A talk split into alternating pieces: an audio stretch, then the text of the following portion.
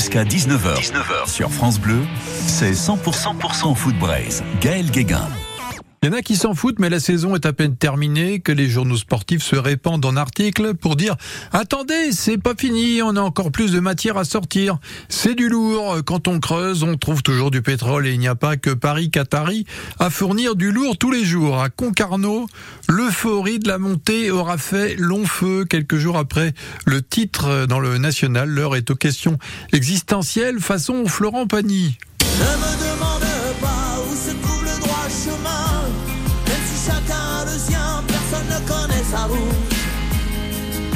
C'est la beauté du doute. Ah, je crois que c'est clair. La beauté du doute est en ce moment dans la tête de l'entraîneur et par extension du président de l'US Concarneau.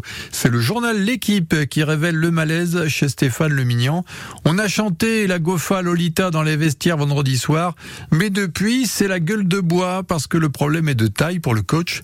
Comment continuer à entraîner quand on n'a pas de stade où se poser?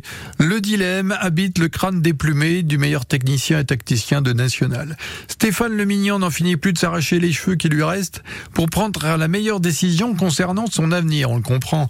Après trois saisons de travail et avoir flirté à chaque fois avec la montée en Ligue 2, eh bien, euh, voir que rien n'a avancé concernant la construction d'un stade homologué, il y a de quoi l'avoir mauvaise.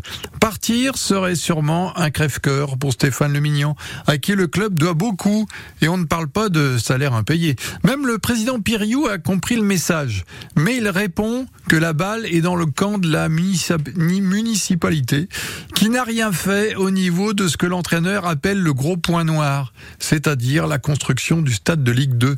Résultat, l'ambiance est au chagrin à tel point que les dirigeants se poseront la question ultime au cas où le coach fait ses valises. Faut-il refuser la montée?